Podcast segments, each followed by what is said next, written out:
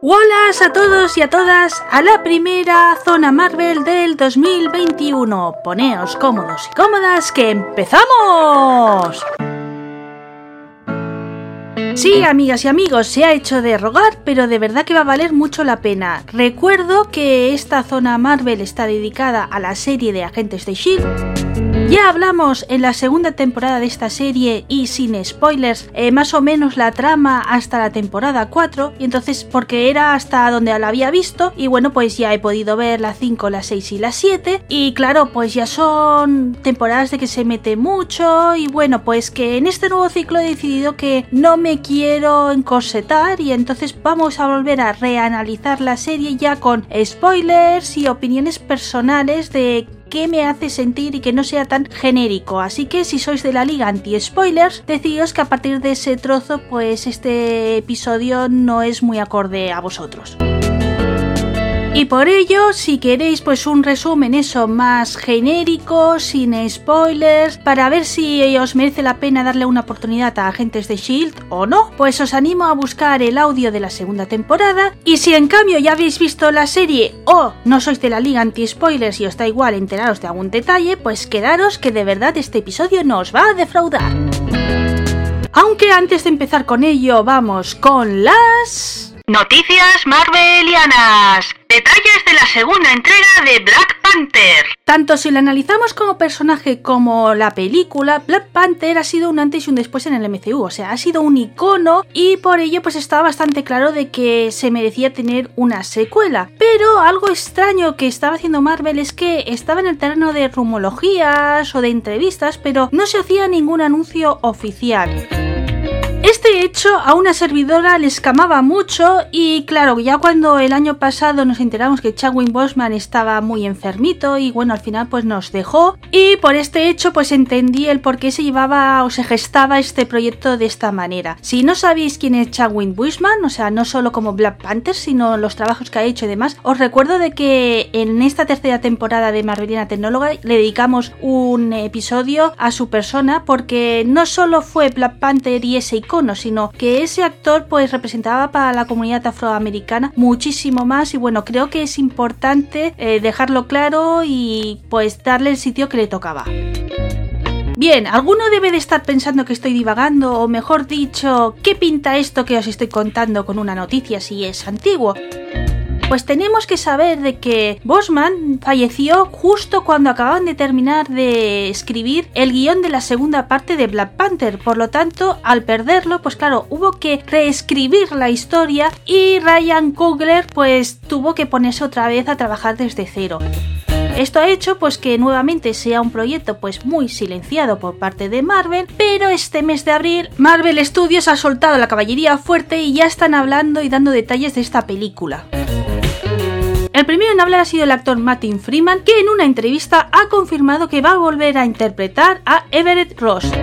Es un personaje que lo vimos por primera vez en Civil War y que después se desarrolló más profundamente en la primera entrega de Black Panther, por lo tanto tenía sentido de que en esta segunda entrega apareciera y a mí particularmente me ha alegrado mucho la noticia porque si no suena el nombre de Martin Freeman tengo que deciros que es Vivo Bolson en El Hobbit o es más conocido por la serie de Sherlock de la BBC porque interpreta al Dr. Watson. ¿Y qué ocurre con esta serie? Pues bien, de que el otro gran protagonista, o sea Sherlock Holmes, también está en el MCU ahora mismo, y es que Benedict Cumberbatch da vida a Doctor Strange, y por lo tanto el fandom siempre ha fantaseado con la idea de que Doctor Strange y Everett Ross se encuentren y se haga alguna referencia a esta serie de la BBC. De momento esto no ha ocurrido, pero si Martin sigue perteneciendo al MCU, pues en algún momento puede suceder y así que la esperanza aún sigue. La otra persona que ha concedido una entrevista y ha hablado de Black Panther 2 es su director, Ryan Coogler. A diferencia de Martin, su entrevista sí que ha sido centrada en Black Panther, aunque bueno, también hay que ser justos y se podría decir de que un peso muy grande ha sido con Chadwick Boseman, o sea, se le ha preguntado qué ha sido perderlo, qué confidencias pues habían con este actor. Y hay un titular que todos los medios de comunicación se han hecho eco, que es que ha dicho que Chadwick no hubiese querido que parasen la producción de Black Panther, o sea, esta segunda entrega, y que por ello pues él se ha forzado y que incluso momentos en los que no quería continuar el proyecto, quería hacer un parón y bueno, pues alargar más la espera de esta película, se ha forzado por Chawin a seguir. Entonces nos ha compartido todos estos sentimientos y emociones que ha ido teniendo en el proceso y también creo recordar, es que no, no me lo he apuntado, de que el rodaje de esta película va a empezar en verano, si lo permite todo el tema de la pandemia, quiero recordar que era en julio, y también ha querido dejar un punto muy claro, y es que no va a haber un nuevo actor para interpretar a Chala, o sea, Bosman era el papel de él y es irreemplazable. Este punto creo que lo ha dicho porque hay un rumor y es que eh, René Jean Page, espero haberlo dicho bien, que es el duque de los Bridgestone, que si os gusta Netflix y demás, pues posiblemente os ha sonado o lo habéis visto, no va a estar en la segunda temporada. El motivo, bien, pues porque los libros en los que está basado los Bridgestone va cada uno por los hermanos. Entonces, claro, el primero era del duque, entonces pues tiene sentido de que en la segunda temporada no esté. Esto a sus fans les ha fallado, pero han empezado a especular de que a lo mejor iba a ser el nuevo Black Panther. Está claro que como Chala no, que era uno de los rumores que estaban y que por eso me imagino que el director quiso comentar esto, pero sí que es verdad de que podría ser otros personajes y hay pues uno que es como el tigre blanco o algo así, he estado viendo en los cómics y que muchos por Twitter están apuntando de que por ahí podría ir el fichaje de Regent Page. Primero por ello hay que confirmar que está en el MCU, así que lo iremos estudiando y ahí esperando y lo comentaremos por aquí si ahí finalmente sucede. Viuda Negra y Loki sacan nuevos trailers. Esta primavera también nos ha traído más movimientos por parte de Marvel Studios, por lo tanto, ese parón que tuvimos en 2020 pues parece que al fin ya se ha destapado y que ya empezamos a tener un ritmo normal. No sé vosotros, pero yo lo echaba mucho de menos el tema de información y trailers, porque claro, era un no tenemos al alcance, ¿no? El MCU y a mí se me hizo muy raro el año pasado en ese aspecto, entonces por eso estoy disfrutando muchísimo cada vez que sacan pues algún pequeño avance. En este caso es la película de Viuda Negra, que ha vuelto a sufrir un nuevo atraso, no sé si lo sabéis, pero se va a estrenar en cines y también por la plataforma de acceso premium Disney Plus el 9 de julio. El tráiler que nos han ofrecido no tiene muchos nuevos avances, simplemente juega con la nostalgia de este personaje y de momentos suyos de Capitán América, Civil War, Avengers Endgame y sí, alguna imagen nueva de su película, pero no nos dan nuevos detalles que no nos hayan contado en los anteriores avances y materiales que han ofrecido sobre esta película. Pero en cambio con Loki sí que cambia bastante la cosa. Y es que con el personaje más querido de la saga Thor, sucede que claro, su proyecto se vio perjudicado con el tema de la pandemia y este parón que hemos comentado de 2020, haciendo que en el Investor Day de Disney, que ya le dedicamos un episodio aquí en Marvelina Tecnóloga y por tanto no me voy a alargar, pero si es la primera vez que lo escucháis, es un día donde Disney habla a los inversores y les dice la planificación que tiene en los próximos años. En este caso, si no recuerdo mal, fue hasta 2023 y también pues lanza las cositas nuevas, o sea, los avances, trailers. ¿Qué ocurrió? Pues bueno, que el de Loki se notó muchísimo de que estaba a última hora, porque por ejemplo no estaba doblado en todos los idiomas, lo pusieron subtitulado y eran imágenes sueltas y sin contar excesivamente. Y esto lo que provocó en mi persona fueron sensaciones encontradas. O sea, por un lado me alegraba mucho de ver de que Loki iba prosperando y la verdad que lo que mostraron pues tenía muy buena pinta. Pero claro, como no contaban nada, pues quedaban muchas dudas en el aire y no sabías por dónde podía ir la serie o qué esperar de ella. Y bueno, por eso había ganas de que hubiera un segundo tráiler y en este pues ya todas esas sensaciones raras que tenías al ver ese primer avance se disipan y demuestran que sí, que es un proyecto muy chulo y que va a estar enfocado en el tema de los guardianes del tiempo. No cuento nada más, pero sí que es verdad que si teníais dudas de cuál era el personaje que iba a interpretar Owen Wilson, pues ya está desvelado y que ya pues por tanto hay mucha información y que podemos ir esperando pues eso tanto de la serie como cada uno de los personajes y eso pues que han sabido cebar muy bien en este caso la espera y se va a hacer larga de que llegue verano. Shield Antes de empezar con el tema estrella del episodio, comentaros que me parece que al principio del podcast pues no lo he hecho, que también hay spoilers de WandaVision porque quería mencionar una cosa o un suceso que comparte con agentes de Shield y bueno, como he dicho que en este pues está lleno de spoilers, avisar de que también lo hay, ¿de acuerdo? Por si hay alguno que no ha visto Bruja Escarlata y Visión o WandaVision en inglés, que hay este peligro. Hecho ya todos los avisos, creo que ya estamos todos los que de verdad queremos recordar la primera serie para televisión de Marvel. O sea, la, primero live action, porque claro, me podéis decir de que de animación pues hay anteriores y es verdad, pero la primera serie como Marvel Studios o Marvel Entertainment, mejor dicho, fue esta, la de Agentes de Shield. Por eso muchísimos le tenemos un cariño especial porque creo que es un antes y un después e incluso si ha llegado las series tan chulas en Disney Plus, en cierta manera es gracias a esta primera piedra que pusieron con Agentes de Shield. Y prueba de que lo que os estoy comentando es así es la elaboración de las primeras temporadas de esta serie.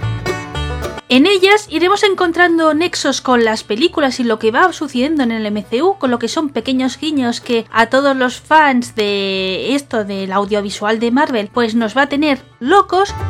Y después el nexo, ¿no? Que tenía que tener la serie con ese universo que ya todos conocíamos, porque claro, era un empezamos este cero con todo de personajes que nadie conoce, vamos haciendo cameos con personajes que ya han aparecido en las películas y bueno, pues los vamos incluyendo, o rescatamos un personaje. A Marvel le gustan los retos y si son complicados más, así que realmente tenemos un poquito de todo lo que acabo de mencionar. En las dos primeras temporadas iremos viendo cameos de personajes que ya han aparecido en el MCU.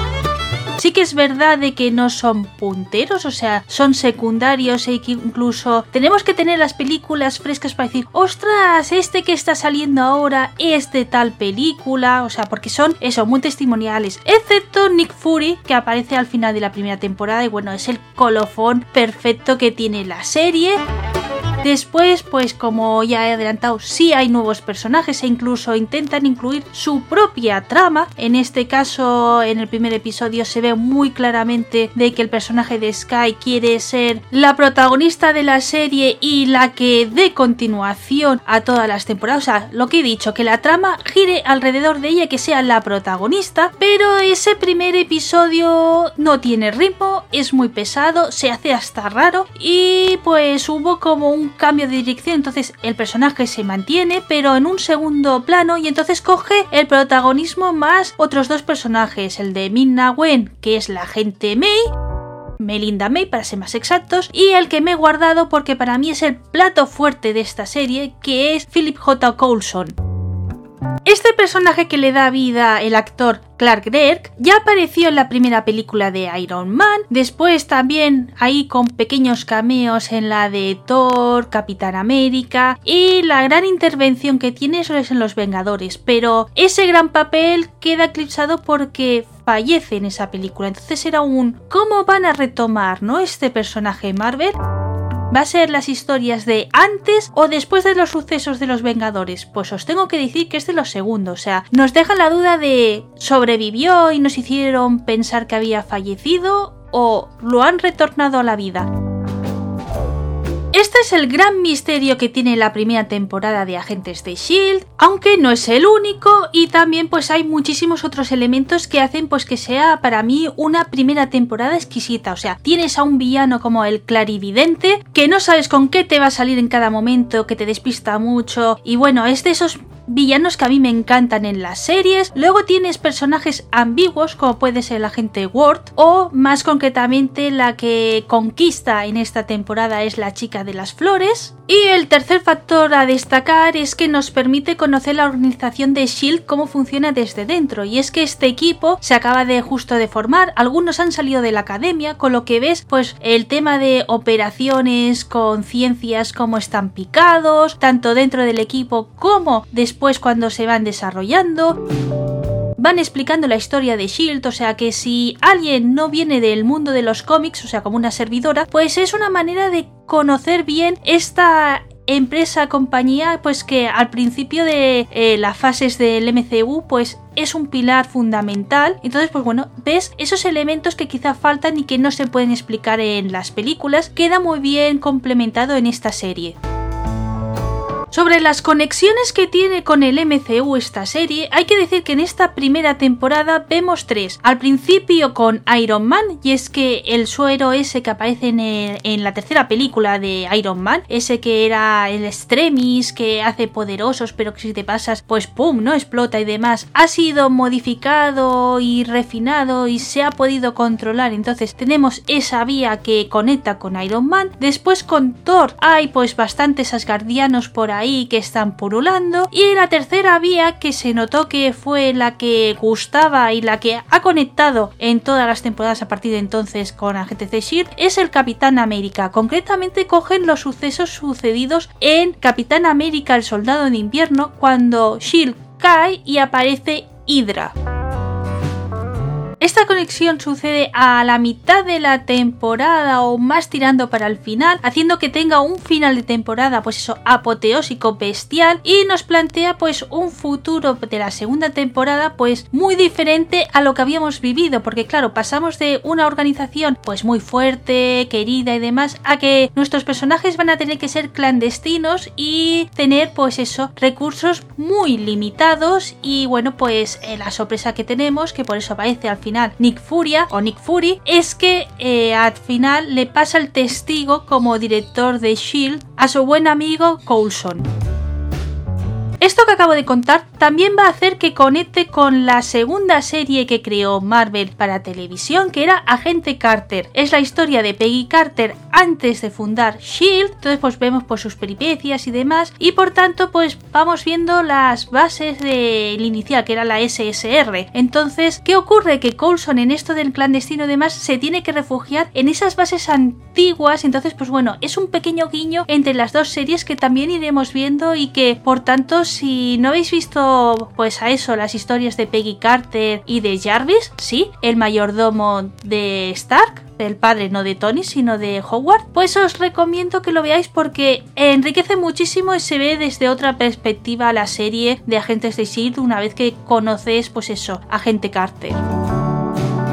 En la segunda temporada vemos que retoman el interés de que Sky sea el centro de la trama y es que es un personaje muy misterioso que no sabemos su pasado, ella tampoco, entonces en esta segunda temporada ya se destapa todo y por ello si buscáis información de este personaje posiblemente os esté sorprendiendo de que le estén llamando Sky cuando a partir de este momento se le va a llamar Daisy Johnson y es que descubre que su nombre es ese, es Daisy y conoce pues tanto a su padre como a su madre.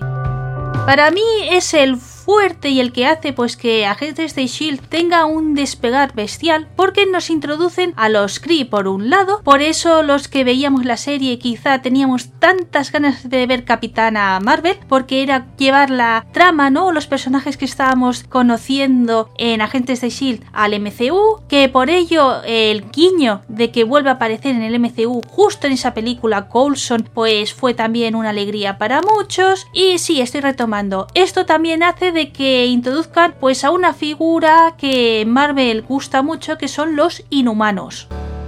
En mi modesta opinión tengo que decir de que consideré una decisión muy acertada porque son unos personajes que en cierto grado se parecen mucho a los X-Men o al menos lo que a todo el mundo les gusta de esos personajes y ya que no los podíamos tocar porque en aquella época aún pertenecían a Fox y Marvel Televisión pues no tenía conexiones con eso sino que como he mencionado pues bebía mucho del tema del MCU creo que fue una decisión muy acertada y ofrecieron pues eso unos personajes similares a lo que nos gusta y nos encantan y que por ello hace que la segunda temporada y la tercera particularmente que es donde los inhumanos pues tienen el gran peso y protagonismo en la trama hace que los fans de Agentes de Shield sean las dos temporadas que siempre valoren más y gusten. Y bien, se había cuajado tanto los inhumanos ¿Cómo es que a partir de la cuarta empezamos a oír críticas muy negativas sobre agentes de Shield? Pues porque el éxito de estos personajes hizo que ABC, que es la cadena de televisión de Disney, donde se estaba emitiendo esta serie y que también la produce, o sea, Marvel Televisión se nutría muchísimo de ABC Studios para su producción, decidió crearle una serie propia a los inhumanos. El error fue que no era rescatar los inhumanos que ya conocíamos, sino que eran otros y con un enfoque muy diferente que los fans no aceptaron. El CGI era muy pobre y bueno, pues por serie de circunstancias hizo de que no cuajara y que se cancelara deprisa y corriendo, pero claro, Agentes de Shield había tomado la decisión de ceder los inhumanos a esta serie y por lo tanto había empezado a organizar una nueva trama argumental que tampoco terminó de convencer a los fans y por eso pues vemos que ya empieza a ser un poco chirriante aunque tengo que decir que mi temporada favorita de esta serie es la cuarta. Esta temporada empieza que el equipo está disgregado, o sea, está dividido porque con todas las situaciones que ha pasado, Coulson ya no quiere ser el director de Shield, considera que no es la persona correcta. Y como Daisy ha abandonado la agencia que era pues la persona que a él le hubiera gustado que le sucediera, llega a un acuerdo con el gobierno de Estados Unidos y bueno, pues para que Shield vuelva a ser pues una organización respetable y no esté en la clandestinidad, se pone a una persona de confianza y y eso política que es el patriota. Así que en este inicio de la cuarta temporada tenemos pues esta parte de tener que aceptar esta nueva situación de cada uno de los miembros y el cómo finalmente se terminan reunificando con la llegada de Daisy. O sea, la cosa que hay es que Daisy vuelva a formar parte de Shield y la trama que se busca para que reconecte con sus seres queridos, porque para ella su familia realmente son Shield, es la del motorista fantasma y el libro de los pecados. Esto es sencillamente magnífico, o sea, tanto el motorista fantasma que nos presenta esta serie como la historia del libro de los pecados te engancha y bueno, es que es brutal.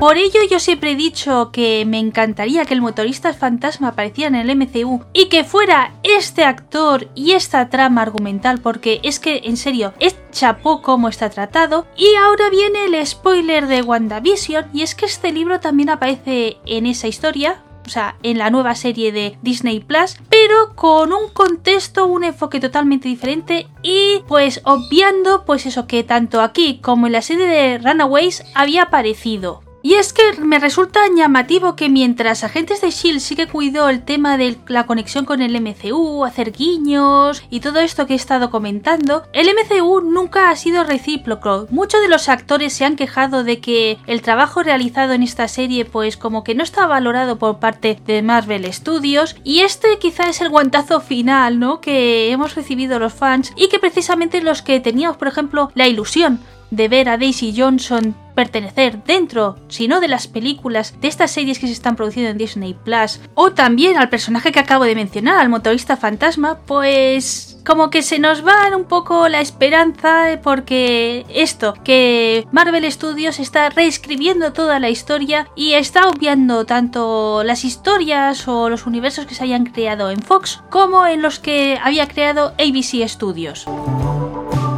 Y si me centro y vuelvo a hablar de lo que me gusta de esta cuarta temporada, tengo que confesaros que mi personaje favorito de esta serie es el agente Coulson. Y en esta temporada tiene el peso de la trama, o sea, el protagonismo es absolutamente él. Quizá es por eso de que me encante tanto esta temporada y no me canso de verla, o sea, la habré visto unas 4 o 5 veces y la disfruto como el primer día, o sea, como el momento de que no sabía nada.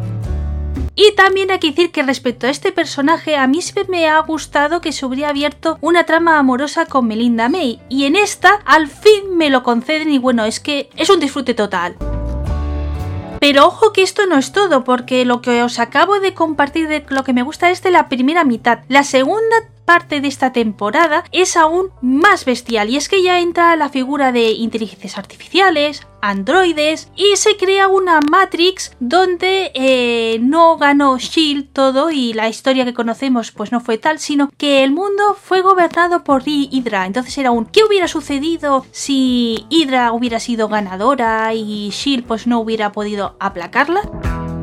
En esa parte es donde se responde, incluso vemos pues cada personaje lo que lamenta y las decisiones que tomaron, qué hubiera pasado si hubiera sido al revés, ¿no? Entonces es de verdad un, un, momento que es brutal y que a mí me encantó muchísimo. O sea, ver, ver agentes de Hydra durante un tiempo fue bestial y en serio, para mí es la mejor temporada. Si me hacéis escoger, me quedo con esta. Y la parte que no me gusta de esta temporada, porque sí, se dice lo positivo, pero también lo negativo, es que se nota de que es una temporada de antes y después, o sea, de un cierre de etapa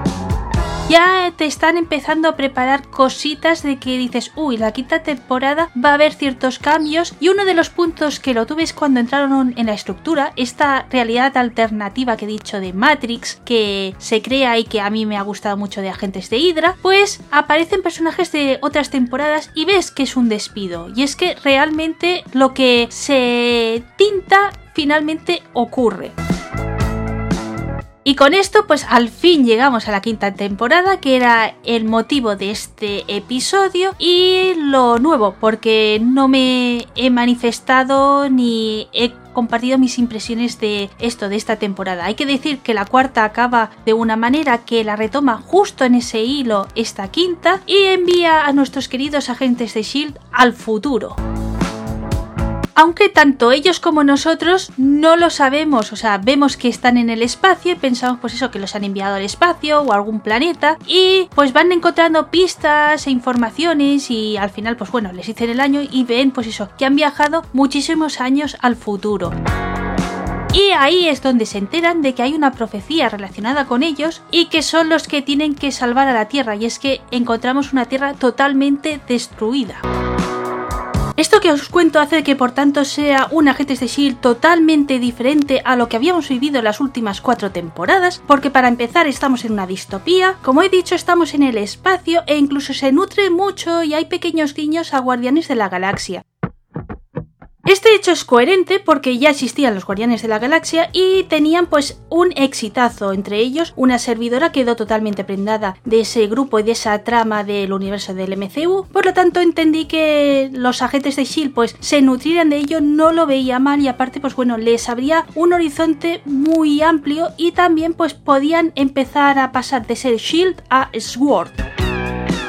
Por si no estáis familiarizados o simplemente son, pues eso, esas pinceladas, ¿no? Que hemos podido ver en WandaVision, pero que no se ha expandido ni explicado, hay que decir de que SHIELD realmente no solo era una organización, sino que en los cómics podemos encontrar tanto a SHIELD como a SWORD. SHIELD, como dices, es el escudo y es el que está en la tierra y es la última defensa. Y SWORD, pues bueno, es espada en inglés y lo que dice es que antes que nos ataquen, atacamos nosotros. O sea, que es la división espacial de SHIELD. Y por ello comento de que yo veía que más que Shield se estaban convirtiendo en Sword y que era un intento de hacer esto al empezar a aparecer pues eso, razas alienígenas y tener ya tramas en planetas de fuera de la Tierra. Y retomando eso que he comentado de las referencias de Guardianes de la Galaxia, uno de los nuevos personajes que aparecen y que termina siendo parte del cast importante, o sea que se suma a la familia de agentes de Shield, nos recuerda muchísimo a Peter Quill, o sea, Star Lord, tanto en su primera tiene una máscara muy similar a este personaje y la actitud pues eso, comparten muchos rasgos que dices, mm, creo que se han basado en él, ¿no?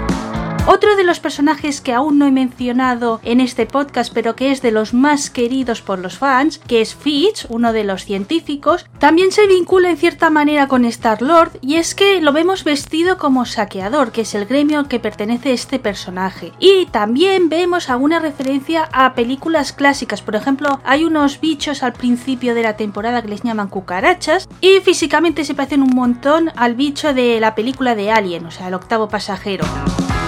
Bien, ¿y qué quiero decir con este rollo? Pues que esta temporada es muy diferente, por ejemplo es más oscura, más terrorífica, no da miedo, pero sí que empieza a jugar a eso de dar sustos que no nos tenían acostumbrados, porque hasta ahora era pues una serie de acción lo que he dicho, una saga de continuación de Capitán América. Entonces, claro, a los fans pues les trastocó mucho y por eso entiendo que a partir de este momento pues haya muchas críticas porque la verdad de que hay vueltas de guion muy drásticas y que te sorprenden porque es que son como dice Seidon del podcast de Pesquito y Medio pues idas de olla. Por mi parte tengo que decir que no comparto esa visión que he estado viendo que se repite mucho. A mí esta quinta temporada me gustó, pero sí que es verdad que me decepcionó al final. Y es que estaba yendo muy bien esta parte que he dicho del espacio, pues perfecto cuando regresan y entonces claro tienen que hacer todo lo posible para que ese destino que han visto pues no se lleve a cabo. Entonces empiezan a trabajar, vuelve a aparecer Hydra por ahí, hacen una referencia a la película de Infinity War, entonces pues tiene pinceladas que aún están muy bien y al fin el plato fuerte es que aparece como protagonista del Gravitorium. Es un elemento que en los cómics pues se recurre bastante y que aquí en Agentes de Shield en la primera temporada pues no lo presentaron, pero se quedó ahí en el aire, en la segunda pues sí hizo como un atismo y vimos algún elemento, pero se quedó ahí diciendo se ha creado y ya está, ¿no? Entonces hay que decir que es muy respetuoso con los cómics porque el creador del Gravitorium es el mismo doctor que nos muestran en esta serie y eh, finalmente el malvado que utiliza esta sustancia de forma incorrecta también en los cómics pues utilizó el Gravitorium y había cogido ese papel de villano. Entonces si sois fans de los cómics y os da un poco de apuro pues eso las malas adaptaciones o las modificaciones que se pueden ver en la pequeña o gran pantalla, en esta trama del Gravitorium, pues esta serie es muy respetuosa con lo que ya sabíamos de los cómics. También esta temporada sirve para presentar a los Crónicos, que es un pueblo de androides, o sea, máquinas que llevan millones de años viviendo. Concretamente, el que coge el peso más fuerte es Enoch, que ayuda a los agentes de Shield porque es un antropólogo, entonces lo que hacen es documentar el planeta que les toca, pues eso, estudiar. Y lleva pues desde el principio de la Tierra y decide ayudarles porque cuando hay una catástrofe mayor y de extinción de una raza, pues entonces les permiten sus protocolos que tienen programados actuar para ayudar. Entonces, ese es el motivo que hace pues que coja a los agentes de Shield y les ayude y que los lleve primero al futuro, es el causante de que hace todo esto, y después cuando regresan al pasado pues les guía y ya se queda pues como un personaje más de la historia de las siguientes temporadas. Todo esto y hasta los tres monolitos que empiezan a aparecer en esta temporada y que van a desarrollar la trama de las siguientes, estoy de acuerdo y no les veo ninguna pega. La parte que me decepcionó es descubrir pues que Phil Coulson se está muriendo en esta temporada porque el anterior para poder vencer al villano de la cuarta, que era también un androide pero creado por Fitz y que se había hecho muy inteligente, muy poderosa porque bueno, era más mujer, era Aida o Madame Hydra, pues eh, tiene que hacer un pacto con el motorista fantasma. Entonces, cuando le posee el espíritu de este ser, rompe la comunión que tenía con la sangre Kree, que es con la que utilizaron para revivirlo de todos los sucesos que he comentado que tuvo que vivir en la película de los Vengadores. Entonces, esto hace de que en toda la temporada Phil Coulson esté buscando un sustituto de director de Shield y que proteja a esta familia. Por lo tanto, otra vez se pone el foco en Daisy, pero finalmente el que coge ese rol es Mac, que es otro de los personajes que se aparece en la segunda temporada y que yo lo veo y lo entiendo de que querían hacer como un paralelismo con Nick Furia, pero este actor no tiene el carisma de Samuel L. Jackson y no terminó de cuajar y creo que es otro de los errores que hizo que también pues eso, empezara a decaer y el cariño que le tenían los fans pues se fuera convirtiendo en decepción.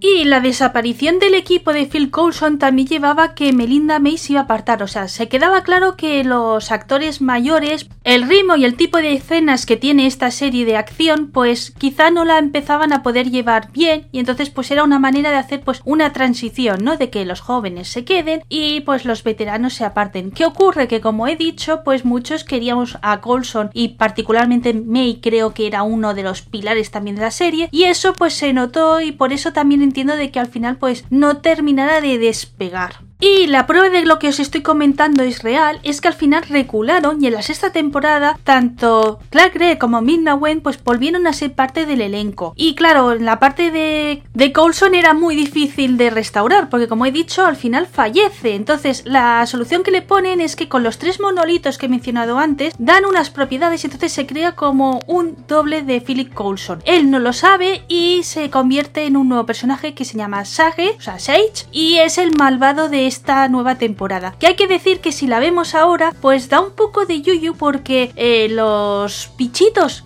que son responsables del primer caos que aparece en esta temporada y que amenazan con destruir la Tierra, físicamente son murciélagos. Entonces, con la pandemia que estamos viviendo, y encima tengo que decirlo que yo esta temporada la vi cuando estábamos en pleno confinamiento y que aún se está especulando muchísimo con el tema de que si murciélago sí, murciélago no, pues claro, eh, ves un paralelismo un poco con la situación actual y dices, wow, parece de que supieran estos guionistas que en unos años iba a ocurrir todo este caos que hemos estado viviendo en el 2020.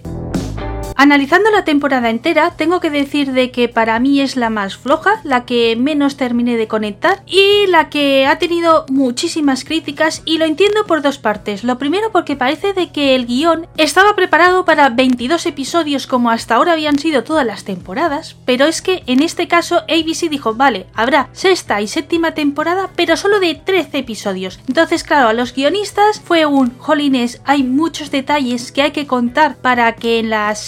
pues se disfrute y los espectadores vean coherente el salto que vamos a hacer de entre la sexta y la séptima, o sea que no haya ningún lío y que quede todo muy bien atado. Y entonces, claro, ves que de repente los episodios van a toda pastilla contando historias totalmente diferentes que te terminas de, de situar diciendo, y ahora porque aparecen los crónicos, y ahora porque esto, o sea, queda muy claro de que iban a ser dos tramas argumentales, que primero pues nos iban a presentar a Satch, que había también que rescatar a Fitz, que es otro que fallece en la quinta temporada que no lo he comentado. Entonces Simons, que es la otra científica y que es la pareja de Fitz, decide ir a buscarlo porque sabe de que hay un Fitz congelado por ahí en el espacio. Entonces, claro, se van enlazando mucho y encima te encuentras una trama de los crónicos que van a ser los malvados de la séptima y todo esto encima le añades de que el tema principal de esta temporada es la muerte, el dolor, el duelo, porque vemos cómo cada uno de los personajes está llevando la pérdida de Coulson y cómo la aparición de Sage pues a algunos les da esperanza, a algunos pues claro, ese dolor, ¿no? En especial May que claro, es el amor y decir, jo, es que ya lo he perdido, no quiero volverlo a perder, no me quiero volver a ilusionar. Entonces son esos sentimientos que si alguno hemos tenido algún una pérdida, pues identificamos y conectamos, pero claro, al resto pues se le puede hacer pesado y es eso, es un tema tabú aún en la sociedad y entonces pues remueve mucho y entonces pues eso, deja una sensación rara entre que la trama de prisa corriendo y que encima el tema principal es eso, la muerte y el duelo de cuando hemos perdido a un ser querido, pues hace que sea una temporada muy atípica y que entiendo de que no haya conectado excesivamente con los seguidores. Y ya llego a la séptima y última temporada. Como era la última, pues todos le teníamos muchas ganas, también mucha pena porque claro, era despedir después de tanto tiempo a estos personajes y también una duda porque como os he dicho, la sexta pues fue espantosa, entonces claro, era un ¿va a tener un final digno o no? La respuesta es sí, y es más, no solo es un final digno para agentes de Shield, sino que podemos decir que también ha hecho justicia con la serie que he mencionado al principio de Agente Carter. Y es que si no conocéis esta serie, tengo que deciros que esta también fue cancelada, o sea, tiene dos temporadas, pero quedó muy claro de que se estaban preparando para una tercera y que fue una cancelación así de sorpresa. Y muchos pues hemos querido que Peggy volviera junto al resto del elenco y que siguieran esas historias para saber pues eso, cómo fue, ¿no? La fundación de Shield. Esa duda pues sigue en el aire y no ha sido respuesta, pero Así que como coge detallitos del pasado en esta temporada y aparece uno de los personajes de Peggy Carter, concretamente el agente Daniel Sousa, pues queda compensado y creo pues lo que he dicho, que también es un pequeño guiño a los fans de esta serie y que va a dejar muy buen sabor de boca. Y os preguntaréis, ¿cómo puede ser que un personaje que hemos conocido de los años 1940 aparezca junto a personajes de la década de los 2000. Pues bien, porque nuestros agentes van a viajar al pasado en toda la temporada. ¿El motivo de esta misión? Pues que los crónicos han decidido que tienen que destruir a Shield para que no pueda existir y de esta manera cuando todos los sucesos de la sexta temporada ocurran poder conquistar la Tierra ya que ha desaparecido su planeta por la plaga esta de los bichitos parecidos a los murciélagos que he mencionado. De esta manera nos encontraremos que nuestro equipo llegará a ciertas décadas porque van detrás de los crónicos y tendrán que ser muy hábiles en descubrir qué es lo que quieren cambiar de la historia para poderlo solucionar y que no consigan pues su objetivo. Esto hará que tengan muchas dudas porque claro, no querrán cambiar el pasado para no afectar al futuro, pero esas acciones que van a tener que realizar es salvar, por ejemplo, antepasados de personajes que saben de que les van a hacer muchísimo daño. Entonces es un, si tú sabes que esta pieza, ¿no? Que nos va a hacer mucho daño, no va a existir, ¿por qué no destruirla, ¿no? ¿Por qué no que desaparezca? Así nos ahorramos un problema. Entonces veremos ese juego de dualidad del cambio de eh, los sucesos, ¿no? Que van a tener todos los personajes, aunque concretamente Daisy es la que se lleva la peor parte, porque es la que más sufre y en una de las estancias además también pues conoce a su madre y entonces también le sirve para ver cómo los sucesos nos cambian a las personas, o que no somos de una manera y siempre nos mantenemos, sino que hay variaciones, ¿no? Y es que ella descubrió una versión de su madre muy oscura y en el pasado ve que no es así y entonces descubre cuál es el motivo y entonces le hace cambiar la visión que tenía de ella. Y bien, para tener una misión de este estilo, pues hay que tener a una persona que sepa muchísimo de historia y que sepa, pues eso, qué se puede tocar o dónde se puede esperar. Entonces, ¿cuál es el personaje que cumple esta función? Pues Phil Coulson. Como he dicho, pues ya había fallecido, Satch pues no había salido muy bien, entonces la solución que encuentran Fitz, Simmons y Enoch es crear un crónico o sea, un androide del agente Coulson. Esto lo pueden hacer porque los recuerdos los tienen de cuando estuvieron en esa Matrix que he comentado de la cuarta temporada y los sucesos últimos para que él se pueda ubicar cogen recuerdos de Satch.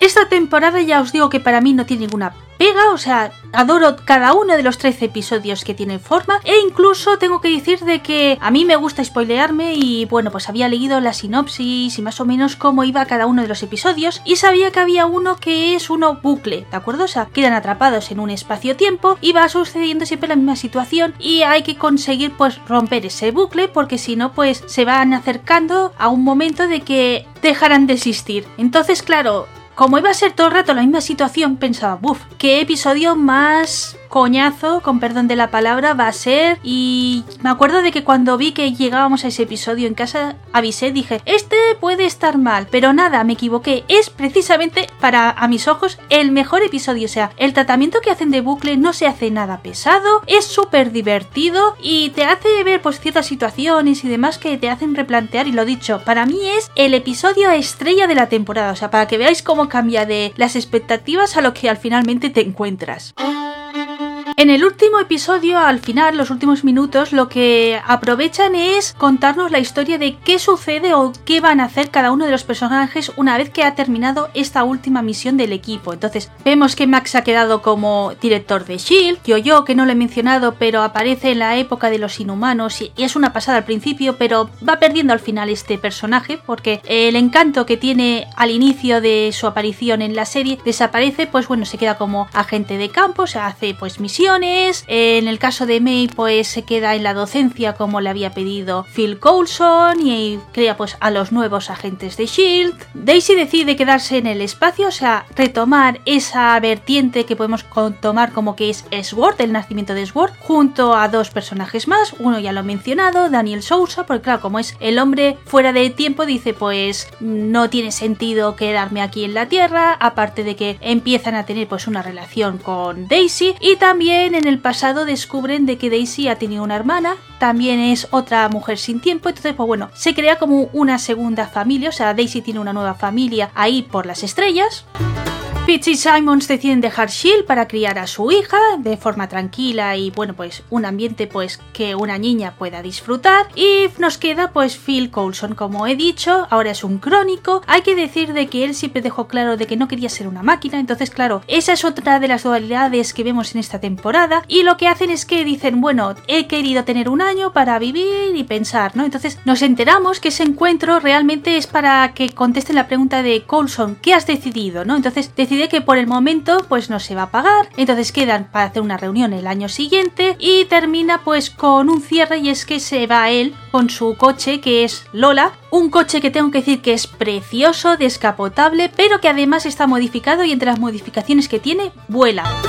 Es un elemento que no lo he comentado, pero en las primeras temporadas pues es uno de los símbolos de la serie, que luego se va perdiendo y por tanto el que regrese Lola pues es como que la serie vuelve, ¿no? Al inicio y es como lo que empezó pues acaba. Entonces son de estas cositas que a mí me encantan y que por eso considero que la serie pues está fantástica y tiene un final súper digno. Y otro elemento que no quiero terminar el podcast sin mencionar es que en esta séptima temporada los viajes en el tiempo también sirven para hacer o entender mejor cómo funciona la dinámica de Endgame. Y es que os soy totalmente sincera, los viajes que os suceden en esa película a mí me desencantaron porque habían como lagunas o cosas que no habían sucedido y entonces era como que mi cabeza no lo entendía y los viajes en el tiempo estaban explotados. Sin embargo, ahora sí que tengo otra visión y puedo decir que lo he entendido o no me chirría tanto el tema de los viajes en el tiempo en Endgame gracias a la serie.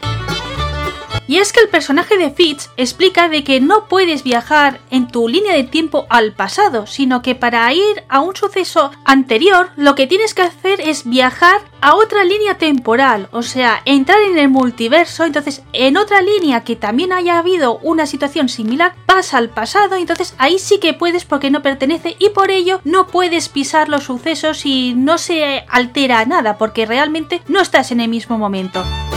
Eso ya me sirvió y lo he dicho también como explicación para Endgame y ya pues entiendo cómo se maneja el tiempo en el tema de los multiversos y todo que fue un elemento que lo dicho me desilusionó muchísimo la película y gracias a la serie pues se termina de ver y cuaja todo. Y con esto ya he terminado el análisis de Agentes de Shield. Como veis es una serie que adoro mucho, que reconozco que tiene sus altibajos, pero que viendo pues la evolución final y el cierre pues creo que es muy digna, que todos los seguidores de Marvel deberíamos de ver y darle una oportunidad. Si la habéis visto pues me gustaría saber vuestra opinión y demás por comentarios o por las redes sociales. Eh, la semana que viene deciros que como es San Jordi pues tendremos un Lectores Curiosos, que si todo va bien pues la última semana de abril tendremos al fin la zona dedicada a Star Trek Discovery. Disculpad porque sé que en febrero tendría que haberse emitido ese episodio, pero quería hacerlo junto con este audio, le ha pasado exactamente lo mismo. Quería hacerlo con tiempo porque es lo que os merecéis y yo no me quería quedar una mala sensación de vaya episodio más mal que he hecho porque me he dejado esto, lo otro, o esta parte no la he desglosado o explicado como yo quería. Entonces, que va a valer mucho la pena, en serio, y hasta entonces, sed buenos. Esto está